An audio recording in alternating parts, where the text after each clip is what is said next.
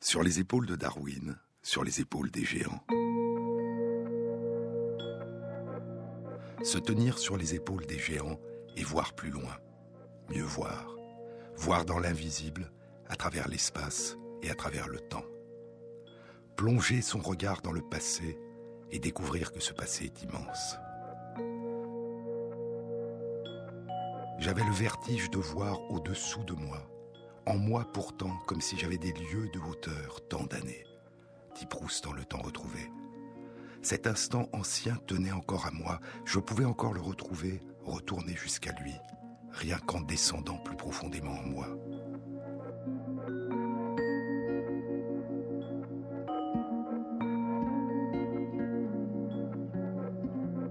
Ces années passées n'ont séparé de moi. Tout ce passé indéfiniment déroulé que je ne savais pas que je portais en moi. Plonger son regard dans le passé et découvrir que ce passé est immense, au fond de nous et au-delà encore, par-delà l'empreinte qu'a laissée en nous ce que nous avons vécu, par-delà la mémoire léguée par la succession des générations humaines. Découvrir le passé immense de l'histoire du vivant, de l'histoire de la Terre, de l'histoire de l'univers. Cette succession de renaissances sous des formes toujours nouvelles. Découvrir ce passé immense et entrevoir ces temps où le vivant se déployait, mais où nous n'étions pas encore. Ces temps où le soleil puis la terre émergeaient, mais où il n'y avait pas encore de vie sur terre. Ces temps où l'univers se déployait, mais où il n'y avait encore ni soleil ni terre. Ce bouleversement, ce changement radical de perspective, débute il y a un peu plus de 150 ans avec la publication par Darwin de l'origine des espèces. Et 70 ans plus tard, une même vision apparaîtra, qui cette fois concerne l'ensemble de l'univers. Les paysages que révèlent ces immenses étendues de temps jusque-là inconnues, les 3 milliards et demi à 4 milliards d'années de métamorphose du vivant, les 4 milliards et demi d'années de métamorphose de notre système solaire et les 14 milliards d'années de métamorphose de notre univers, ces paysages n'ont rien de commun avec nous sauf de nous avoir donné naissance.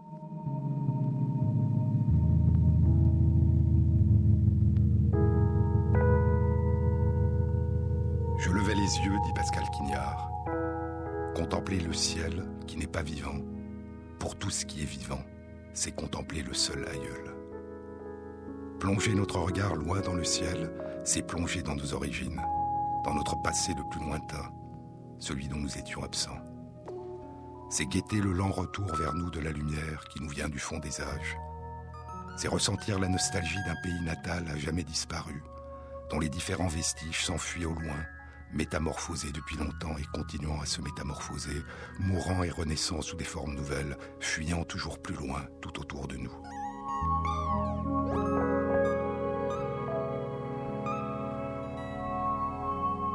Explorer les confins du ciel, c'est recomposer l'histoire de notre univers. Nostalgie des débuts, nostalgie de la lumière.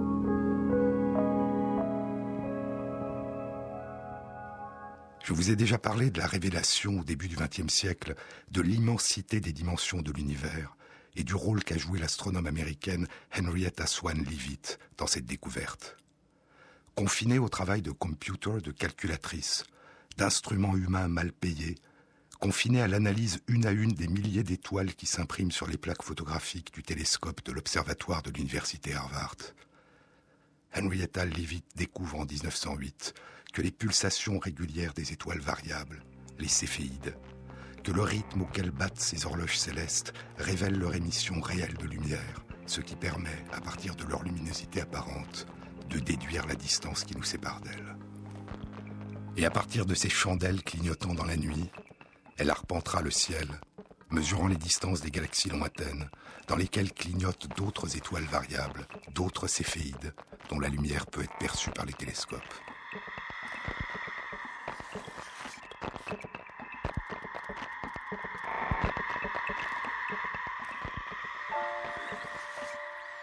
Aujourd'hui, l'observatoire de l'université Harvard, l'un des plus grands du monde lors de sa mise en route en 1847, n'est plus en activité. Il a été remplacé par d'autres observatoires géants. D'abord en Californie, l'observatoire du mont Wilson, où travaillera l'astronome Edwin Hubble, qui mesurera pour la première fois l'expansion de l'univers en analysant la longueur d'onde de la lumière, le rougeoiement de la lumière qui nous parvient des galaxies. Aujourd'hui, les observatoires géants de Mauna Kea à Hawaï, de Cerro au Chili, sont d'une puissance et d'une capacité d'analyse sans aucune commune mesure avec les observatoires du passé. Ce ne sont plus des femmes computers qui analysent les images, mais des instruments informatisés qui analysent les ondes lumineuses électromagnétiques qui nous arrivent de l'espace le plus lointain, de notre passé le plus lointain. Les observatoires géants ont été construits dans des régions inhabitées, de plus en plus haut, au sommet des montagnes, pour être plus près du ciel et plus loin des lumières artificielles des villes et des poussières de la pollution. Les plus grands télescopes du monde ont été construits depuis le milieu des années 1960 dans les montagnes d'un désert, au nord du Chili, le désert d'Atacama.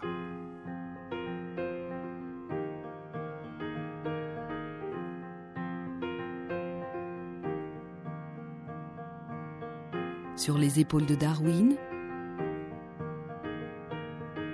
sur France Inter. Now as he sits on the back of this gray caravan, tomorrow he'll probably be jumping the barriers with a bottle in his hand. Sparkling, sparkling water mix of peaches and rum. Honestly, I don't drink, but if I did, this would be my favorite punch. He said. Mm-hmm. Mm-hmm. Mm-hmm.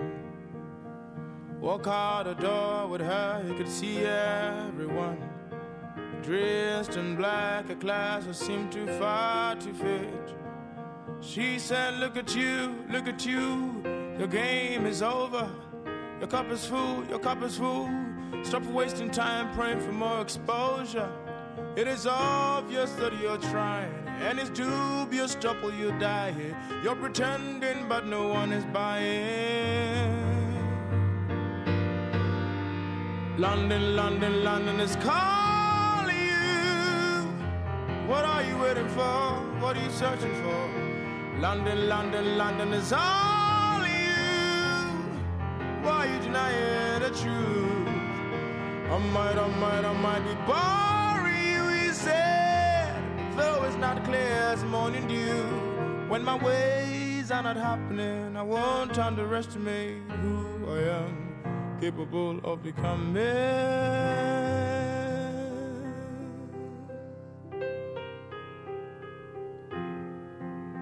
Mm.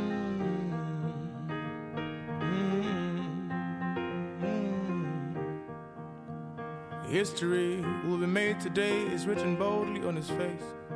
So clear you can hardly miss it. You can hardly miss it. For transcending the barriers of yesterday was and is the dream. On a road where Cleopatra comes and goes like fishes caught in ponds, thrown back for fun. Mm.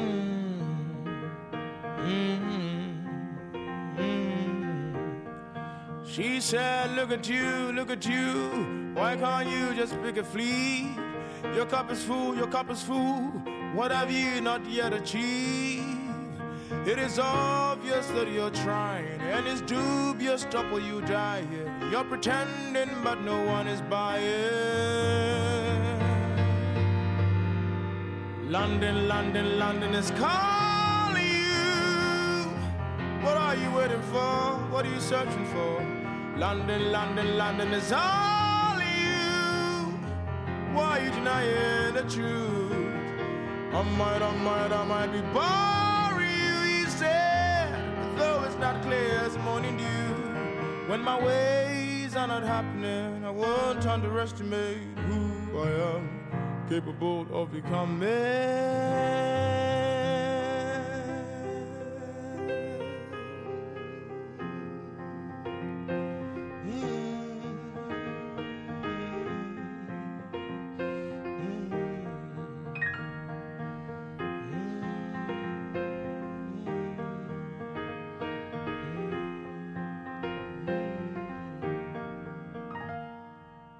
Jean-Claude Amezen.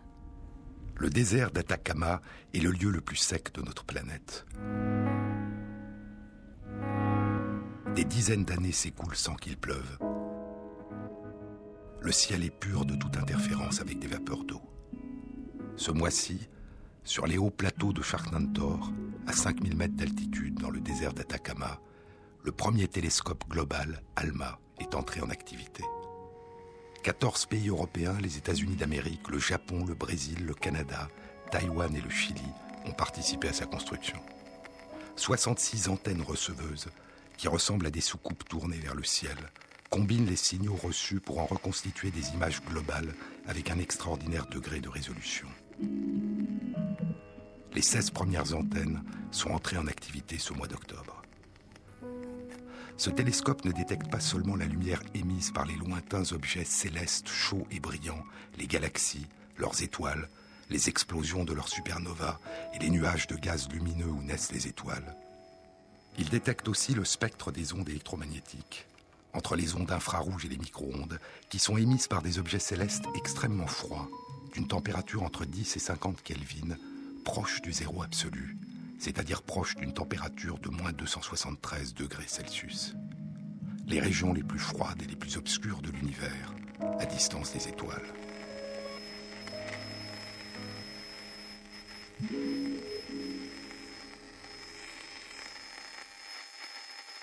Les nombreux observatoires géants du désert d'Atacama explorent la naissance des étoiles, la naissance des planètes dans l'environnement de jeunes étoiles, la composition chimique des disques de gaz et de poussière qui entourent ces jeunes étoiles. Ils recherchent aussi à travers l'espace la présence possible de molécules organiques, les molécules à partir desquelles s'est formée la vie. Des acides aminés qui auraient pu se former dans l'espace interstellaire, puis pleuvoir sur notre toute jeune Terre ou être apportés par des comètes. Sur notre toute jeune Terre et peut-être, qui sait, sur des exoplanètes dont on a depuis quelques années identifier des centaines qui gravitent dans d'autres galaxies autour d'étoiles semblables à notre Soleil.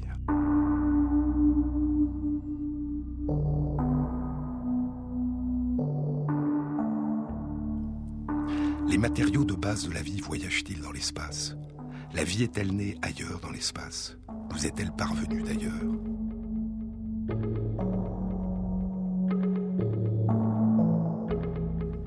Des formes résistantes de vie originelle analogue à des bactéries sous forme de spores, l'équivalent de graines dans lesquelles la vie est temporairement suspendue, aurait-elle pu voyager à travers le ciel et ensemencer notre planète il y a 3 milliards et demi à 4 milliards d'années? C'est une des théories sur l'origine de la vie, proposée notamment par Francis Crick, le co-découvreur de la structure en double hélice de l'ADN. Mais si nous ne pouvons pas remonter à travers le temps pour observer le moment où la vie a émergé sur Terre, il y a d'autres façons d'explorer cette question. L'une consiste à rechercher des traces de vie dans l'espace, sur des planètes lointaines, dans le système solaire et au-delà. L'autre consiste à rechercher des traces de vie extraterrestres sur notre planète. Rechercher si des formes simples de vie, ou des formes de vie fossilisées, des fossiles de micro-organismes, pourraient être présentes sur certains des cailloux extraterrestres, des météorites qui s'écrasent chaque année sur la Terre.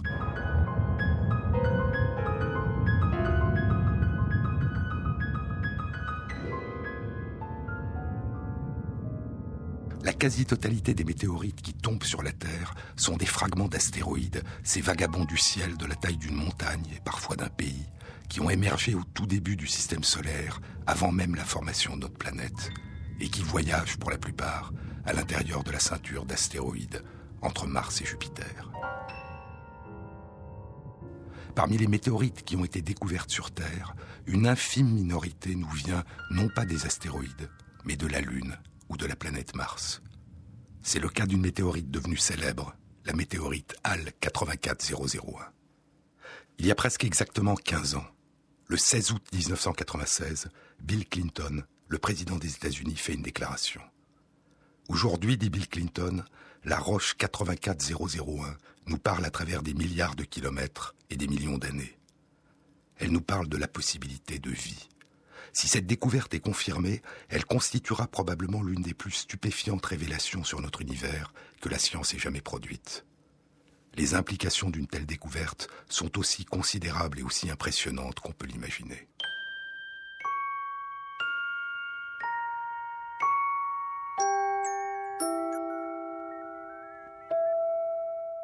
Cette déclaration fait suite à la publication le même jour, dans la revue Science, d'un article d'une équipe de chercheurs américains et canadiens.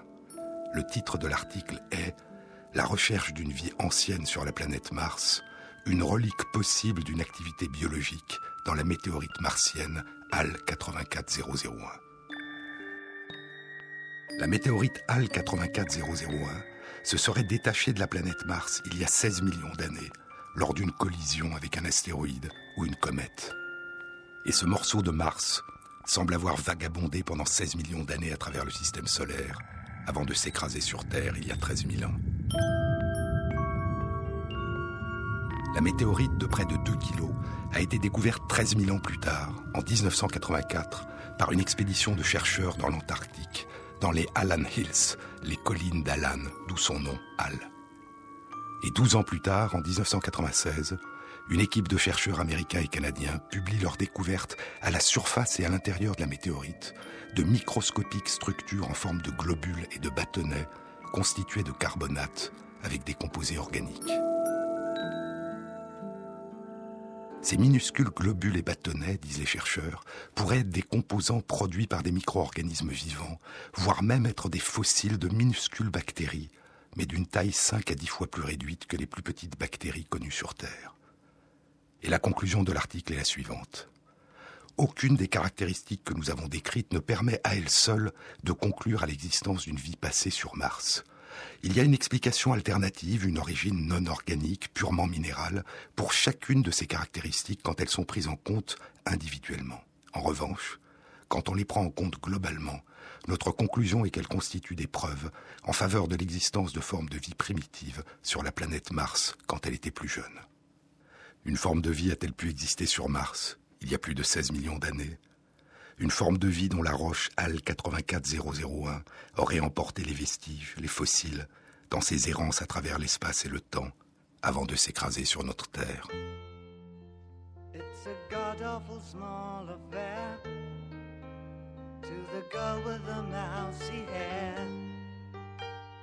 A is and her daddy has told her to go. But her friend is nowhere to be seen. Now she walks through her sunken dream to the seat with the clearest view. And she's hooked to the silver screen. But the film is a sad thing for, for she's lived it ten times or more. She could spit in the the fools who say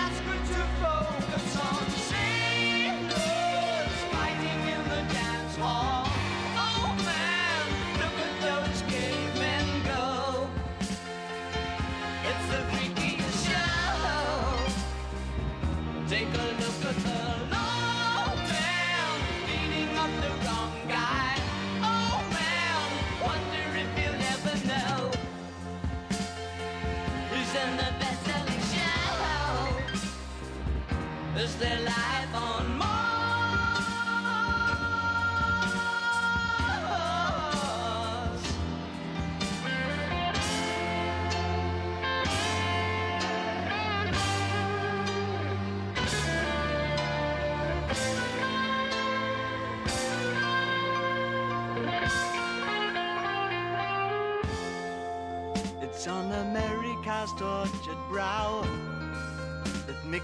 Mouse has grown up the cow. Now the workers have struck for fame. Cause Lennon's on sale again. See the mice in their million hordes. From Ibiza to the Norfolk Broads. Rule Britannia is out of bounds.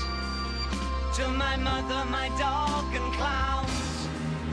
But the film is a sad thing for Cause I wrote it ten times or more. It's about to be writ again. As I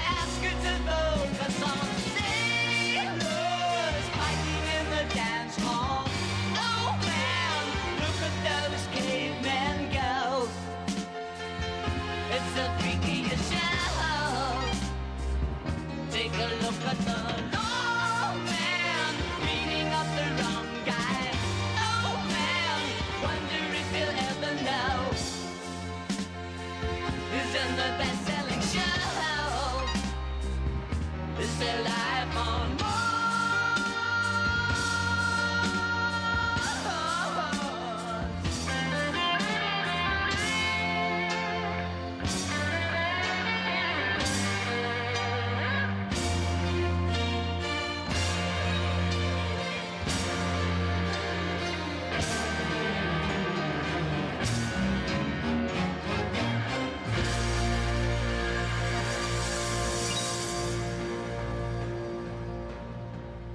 Sur les épaules de Darwin, France Inter, Jean-Claude Amezen. Depuis 15 ans, après de nombreuses recherches additionnelles, aucune preuve concluante n'a été apportée que les globules et bâtonnets de carbonate découverts sur la météorite HAL 84001 sont des fossiles de micro-organismes martiens ou des traces de l'activité ancienne de micro-organismes martiens.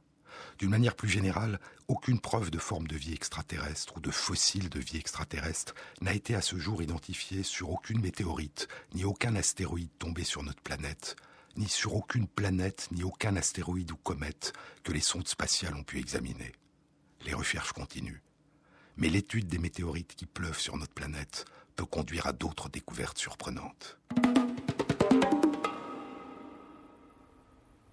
Dans la nuit du 27 juin 1931, un bruit de détonation et une lueur intense sont observés dans le ciel au-dessus du désert, en Tunisie, près du village de Tataouine. Une météorite vient de se désintégrer en entrant dans l'atmosphère et des centaines de fragments se dispersent sur le sol sur une surface de moins d'un kilomètre carré.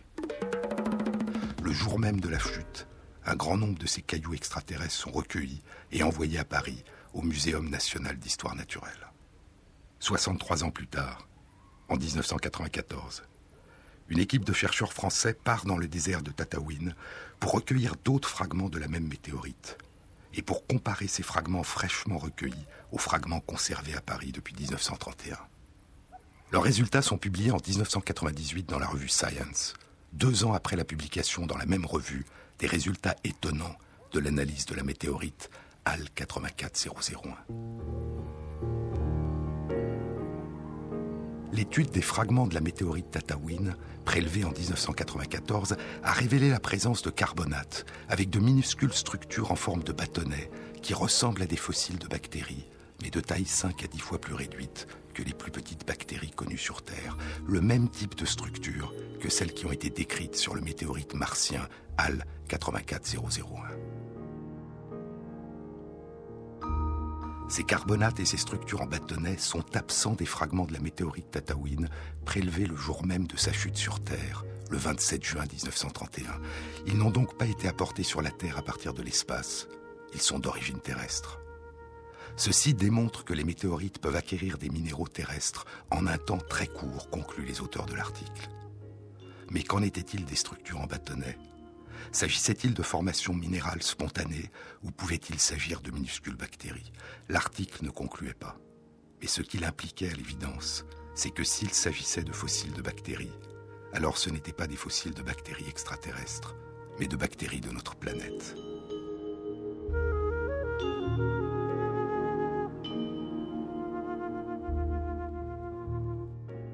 Deux ans passeront. Et en 2000, la même équipe de chercheurs isole une minuscule bactérie vivante à partir des grains de sable collés sur un fragment de la météorite recueilli en 1994. Encore trois ans, et la même bactérie est isolée, vivante, à distance de la météorite, dans les sables du désert de Tataouine. Elle appartient à une famille de bactéries terrestres jusque-là inconnues et sera nommée Ramlibacter tatawinensis. La vie est cette exubérante colonisation du moindre fragment, de la moindre fissure, dit Pascal Quignard. La bactérie terrestre du désert avait colonisé le vagabond du ciel. Et l'étude d'une météorite tombée du ciel révélait l'existence sur Terre d'une famille de bactéries inconnues à ce jour. Encore huit ans. Et en septembre 2011, un article est publié dans la revue PLOS ONE par plusieurs équipes de chercheurs biologistes français. L'article décrit les particularités étonnantes du mode de vie de cette petite bactérie du désert. La bactérie forme de petites sphères, protégées par une paroi épaisse, qui lui permet de résister aux agressions des rayons ultraviolets, au dessèchement et aux variations importantes de la température, les jours brûlants et les nuits froides des déserts. Ces formes sphériques semblent être l'équivalent de kystes ou de spores. Mais contrairement aux spores des autres familles de bactéries, qui sont dormantes, comme des graines, qui se maintiennent dans un état de vie suspendu jusqu'à ce que l'environnement redevienne favorable, Contrairement aux spores, les petites sphères de Ramlibacter tatawinensis sont en pleine activité. Elles se divisent, donnant naissance à des bactériophiles. Mais leur armure de protection les empêche de se déplacer. Elles demeurent immobiles sur le sol. Ces formes sphériques peuvent se transformer spontanément en des formes en bâtonnets qui, elles, sont capables de se déplacer à distance, mais qui sont en revanche très sensibles aux rayons ultraviolets et au dessèchement. La nuit, à la périphérie, au pourtour de la colonie, des bactéries sphériques se transforment en bâtonnets. Les bâtonnets quittent la colonie et s'aventurent à distance.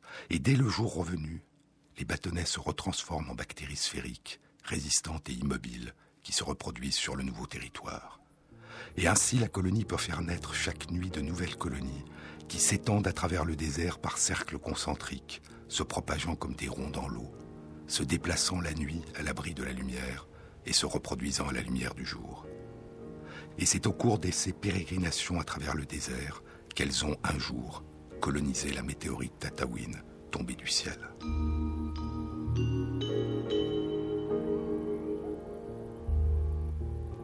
Dans sa forme sphérique et dans sa forme en bâtonnet, la bactérie possède un système particulièrement complexe de perception de la lumière et de réponse à la lumière. Elle fabrique six récepteurs différents qui répondent à la lumière, six photorécepteurs.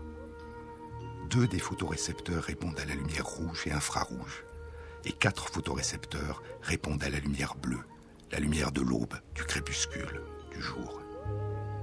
Percevoir ces différentes ondes lumineuses et y répondre est l'un des mécanismes qui permet à Ramlibacter tatawinensis de se reproduire le jour en résistant aux rayons ultraviolets et à la chaleur et de se déplacer durant la nuit.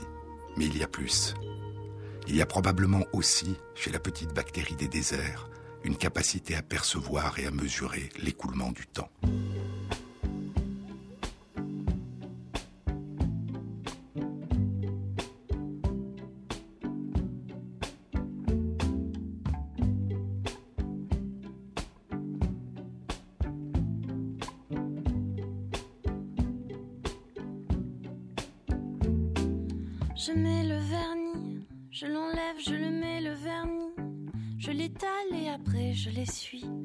Pas mal, je sais pas si c'est joli. Et les cheveux, je les tresse, je les lisse, mes cheveux, je les dresse, je les plisse un petit peu. Ou je les laisse, je sais pas si c'est mieux. Miroir, si tu l'oses, dis-moi quelque chose. Réponds-moi quand je te cause. Allez.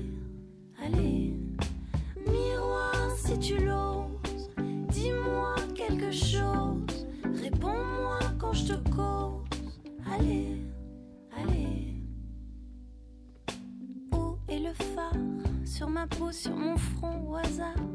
Il en faut, mais pas trop, trop de phare. Non, pas trop, sinon ça fait bizarre. C'est du ricil que je dois mettre sur mes yeux, sur mes cils.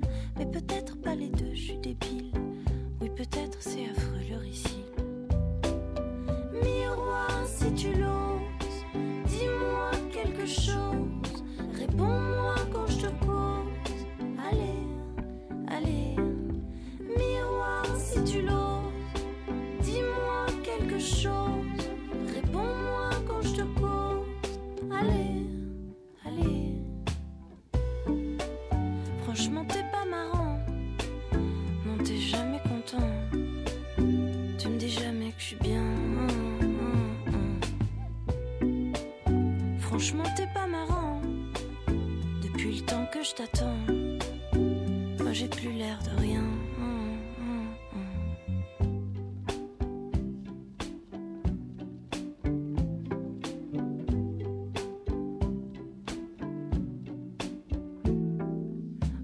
Cheveux, c'est du noir, c'est du blond, c'est du bleu. Je veux savoir si c'est long, si c'est peu. Je veux savoir si c'est le bon, le bon belle en rimel. Où je suis pâle, où je suis folle, je suis laquelle.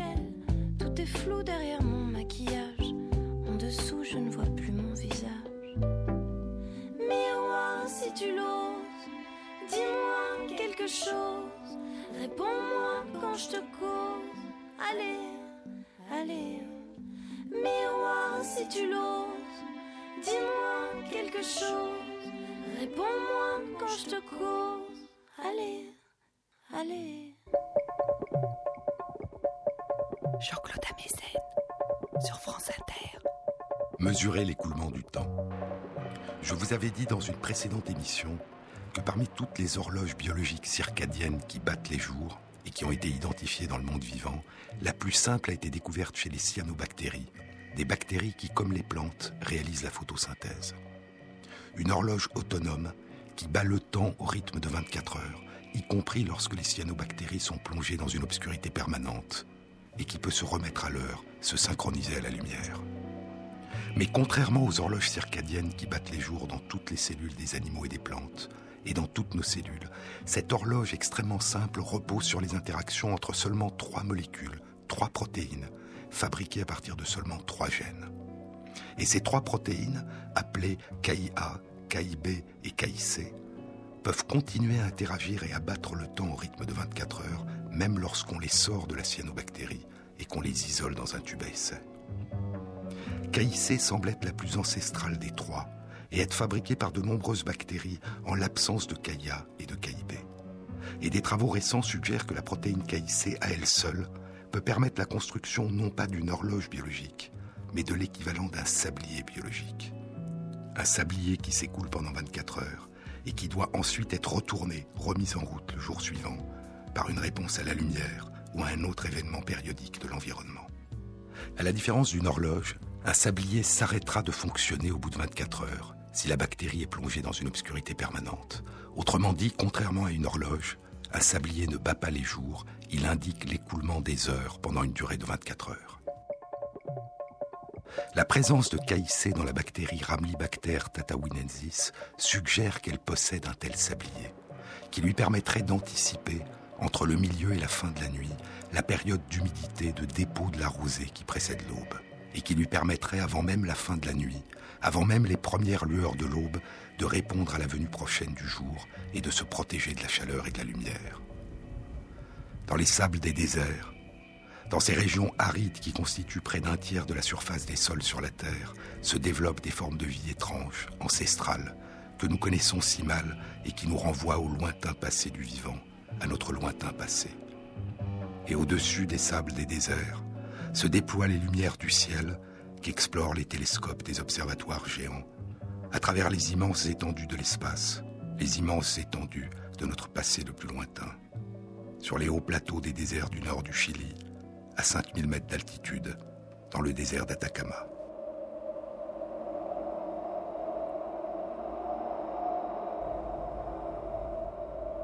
Nuestro planeta húmedo tiene una sola mancha marrón donde no existe ningún grado de humedad. Es el inmenso desierto de Atacama. Envueltos por el polvo estelar, los científicos de todo el mundo construyeron aquí los más grandes telescopios de la Tierra.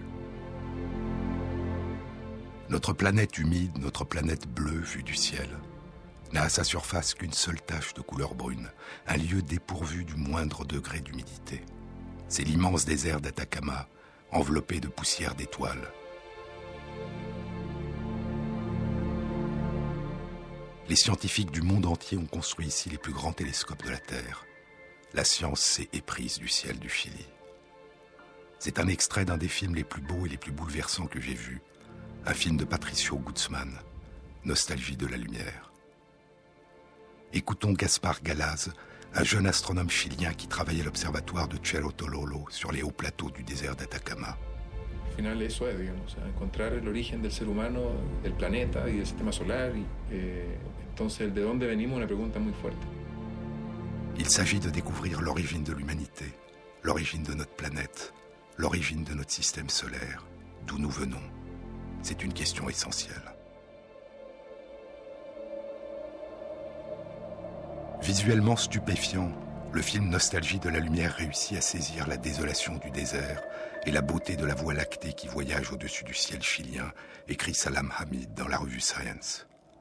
Le sentiment d'évasion donné par les vastes échelles de temps astronomiques et la connaissance que nous avons d'être tous faits de poussière d'étoiles.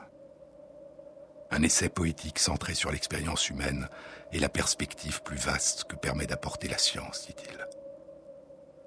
Nostalgie de la lumière n'est pas seulement le chef-d'œuvre de Patricio Guzman, écrit Jacques Mandelbaum dans le journal Le Monde. C'est l'un des plus beaux essais cinématographiques qu'on ait vu depuis longtemps, un sommet de poésie. Dans le désert d'Atacama, Il n'y a pas seulement des astronomes qui lèvent les yeux et interrogent le ciel sur nos origines. Il y a aussi, depuis des dizaines d'années, des archéologues qui baissent les yeux et interrogent les sols sur notre histoire. L'extrême sécheresse du désert a permis la préservation des traces laissées par d'anciennes civilisations indiennes, de splendides peintures et gravures précolombiennes sur les roches, et des corps momifiés avec leurs parures et leurs armes sur la terre sèche et craquelée et sur le sable. Nostalgie de la lumière est une méditation sur le temps et la mémoire, écrit Salman Hamid. Nostalgie. Écoutons l'écrivain Milan Kundera. Plus vaste est le temps que nous avons laissé derrière nous, et plus irrésistible est la voix qui nous invite au retour. La maison natale que chacun porte en lui, le sentier redécouvert où sont restés gravés les pas perdus de l'enfance, le retour. Le retour en grec se dit nostos. Algos signifie souffrance. Nostalgie est la souffrance du retour, la douleur causée par l'impossibilité du retour. Nostalgie. Anoranza disent les Espagnols. Saudade disent les Portugais. Les Allemands disent Sehnsucht, le besoin de ce qui manque. Les Tchèques, à côté du mot nostalgie pris du grec, ont leur propre mot stesk et leur propre verbe. La phrase d'amour tchèque la plus émouvante est Stiska semipotobie. J'ai la nostalgie de toi. Je ne peux supporter la douleur de ton absence.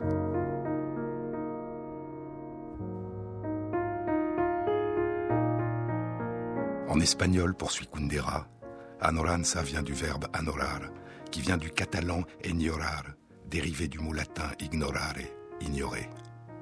La souffrance de l'ignorance. Tu es loin et je ne sais pas ce que tu es devenu. Tu es loin. Nostalgie de la lumière parle de cette souffrance.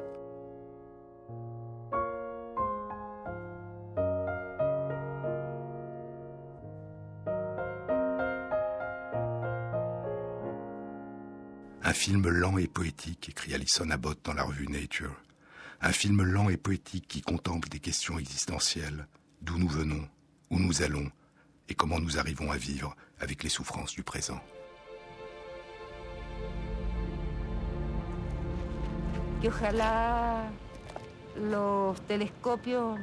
J'aimerais que les télescopes ne regardent pas seulement le ciel, mais aussi à travers la Terre, pouvoir les retrouver. Depuis 32 ans, à l'ombre des grands télescopes, des femmes marchent sur les plaques de terre craquelées et les sables du désert et creusent les sols à la recherche des restes de leurs bien-aimés disparus.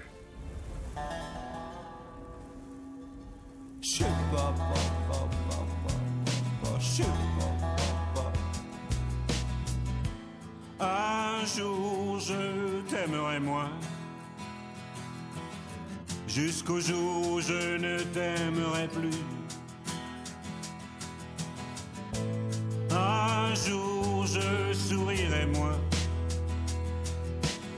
jusqu'au jour où je ne sourirai plus.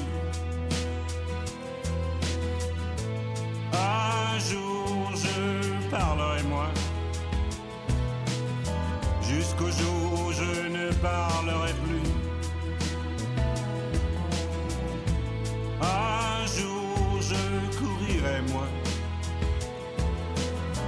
jusqu'au jour où je ne courirai plus. Hier on se regardait à peine. C'est à peine si l'on se penchait. Aujourd'hui nos regards sont suspendus. Résident, résident de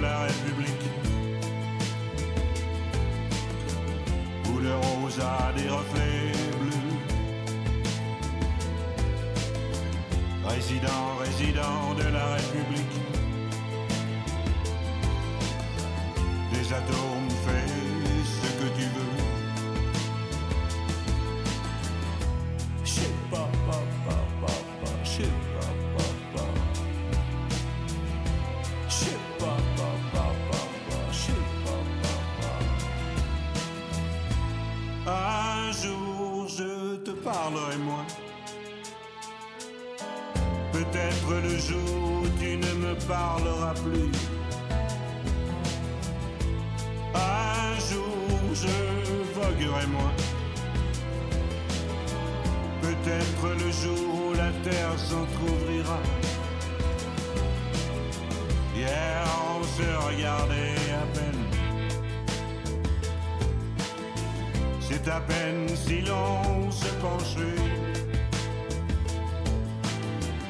Aujourd'hui nos regards sont suspendus.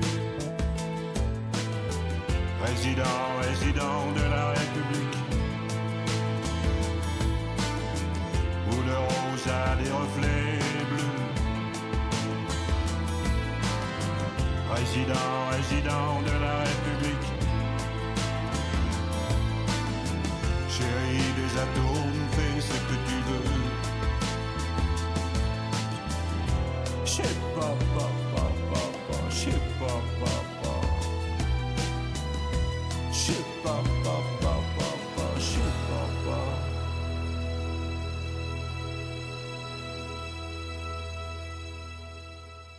France Inter, sur les épaules de Darwin, Jean-Claude Amezen.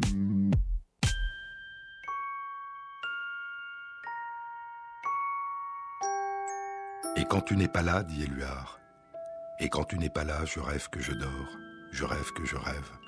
Je te cherche par-delà l'attente, par-delà moi-même, et je ne sais plus tant je t'aime, lequel de nous deux est absent. J'entends encore la voix, c'est là que tu aimeras toujours, toujours, toujours. Explique si tu peux pourquoi c'est ce visage et non un autre qui s'arrête devant toi. J'entends encore la voix, aime, aime, et les étoiles se poseront sur ta tête, et des yeux sans sommeil veilleront dans les tiens.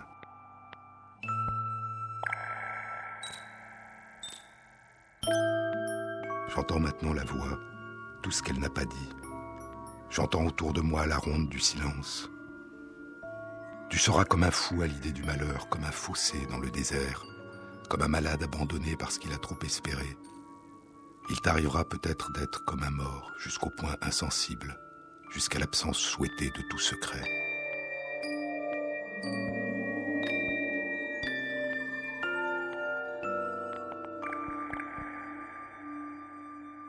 Ceux qui ont de la mémoire peuvent vivre dans le fragile temps présent. Ceux qui n'en ont pas ne vivent nulle part, dit Patricio Guzman. Viva Chile, viva el pueblo, vivan los trabajadores. Estas son mis últimas palabras y tengo la certeza de que mi sacrificio no será en vano. Tengo la certeza de que por lo menos será una lección moral que castigará la felonía, la cobardía y la traición.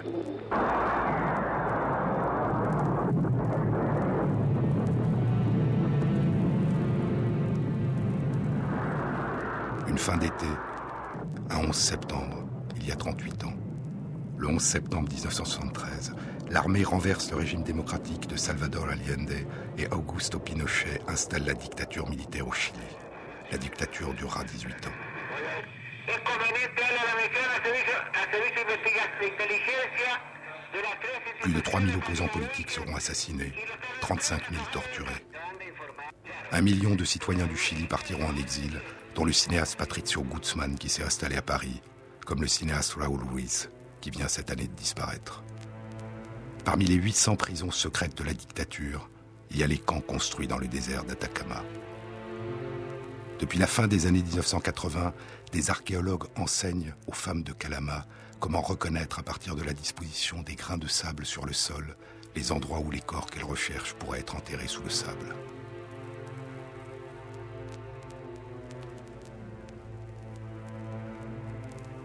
Ce qui a été perdu, dit l'écrivain Michael Ondaatje, ce qui a été perdu, le poème d'amour intérieur, les niveaux plus profonds du soi, des paysages de la vie quotidienne, des dates auxquelles l'abandon de certains principes eut lieu, l'art de se peindre les yeux, les gestes des amants, les limites de la trahison, neuf mouvements des doigts et des yeux pour signaler des émotions essentielles, des chants qui s'élevaient de l'amour dans les airs. La cause principale de mort fut les exécutions extrajudiciaires et les meurtres pour l'exemple. nos archéologues creusaient le sol vers les corps disparus. Enterré est un poème qui évoque les disparus des massacres de la guerre civile dans le pays natal de Michael Ondaatje, le Sri Lanka. Au Sri Lanka, comme au Chili, comme dans beaucoup d'autres régions du monde, ce sont les archéologues qui aident à retrouver les disparus, qui creusent vers le passé, qui aident la mémoire à faire son deuil.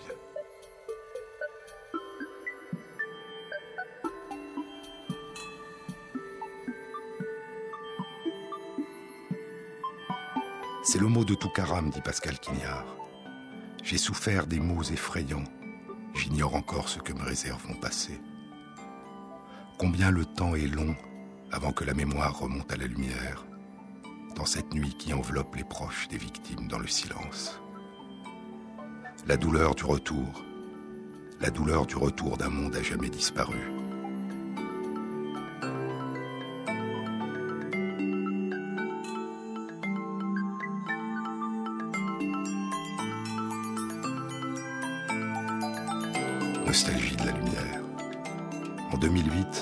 Les astronomes confirment l'existence d'un trou noir au centre de notre galaxie, au centre de la Voie lactée, qui passe chaque nuit au-dessus du désert d'Atacama.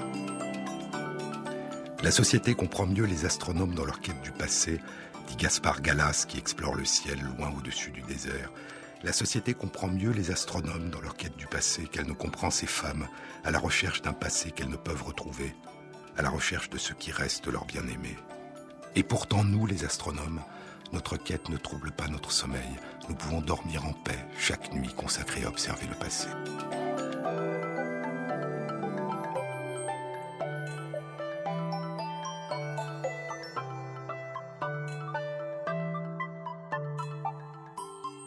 Lautero est un archéologue plus âgé qui a suivi pendant des dizaines d'années les traces des anciennes civilisations dans le désert d'Atacama. Maintenant, il aide les femmes à chercher leurs disparus.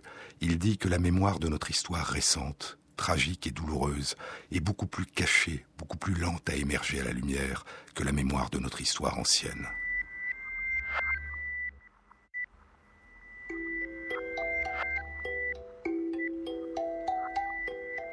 Dans Nostalgie de la lumière, écrit Alison Abbott dans la revue Nature, il y a aussi Louis, qui a passé des années dans l'un des camps de concentration dans le désert, où un autre prisonnier politique lui a enseigné l'astronomie. Aujourd'hui, regarder les étoiles l'aide à ne pas oublier cette période de sa vie. Il y a Miguel, un architecte qui a survécu à cinq de ces camps. Il les a dessinés de mémoire quand il est redevenu libre, pour que personne ne puisse jamais nier leur existence. Vers la fin de la dictature, les soldats de Pinochet ont creusé des fosses communes dans le désert et jeté des corps dans la mer, poursuit Alison Abbott. Le film accompagne deux des veuves, Victoria et Violetta, qui parlent de manière bouleversante de leur recherche sans fin. Et il y a Valentina, dont la mère et le père font partie des disparus. Valentina a été élevée enfant par ses grands-parents. Elle dit qu'ils lui ont donné la force et le désir d'aller de l'avant, d'écrire sa propre histoire, pas seulement sous le signe de la souffrance, mais sous le signe de la joie. Ils lui ont aussi appris à observer le ciel nocturne, et elle est devenue astronome. Comprendre l'univers infini, dit Valentina, m'a permis de trouver une forme de sérénité.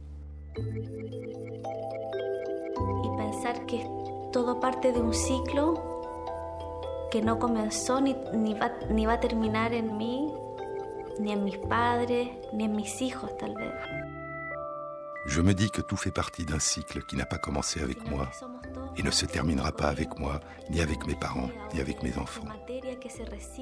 Nous faisons tous partie d'un courant, d'une énergie, d'une matière qui renaît sans cesse sous d'autres formes. C'est le cas des étoiles, de la mort des étoiles dont naissent d'autres étoiles, d'autres planètes, une vie nouvelle. Quand je pense à ça, je me dis que ce qui arrivait à mes parents et leur absence prend une autre dimension, un autre sens. y me libera un este Et me libère un peu de cette grande souffrance parce que je me dis que rien ne se termine. Tout continue toujours.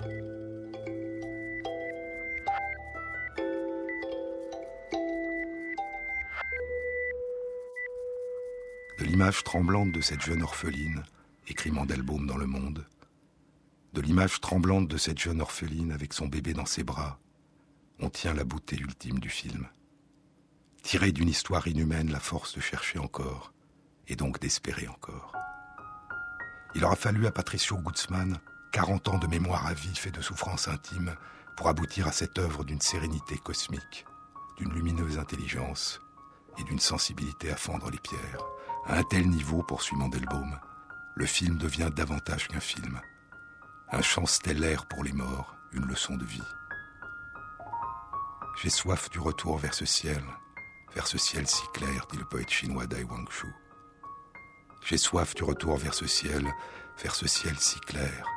Là, je peux dormir tranquille. Là, je peux et vivre et disparaître, comme rit et pleure en silence un enfant dans le sein de sa mère.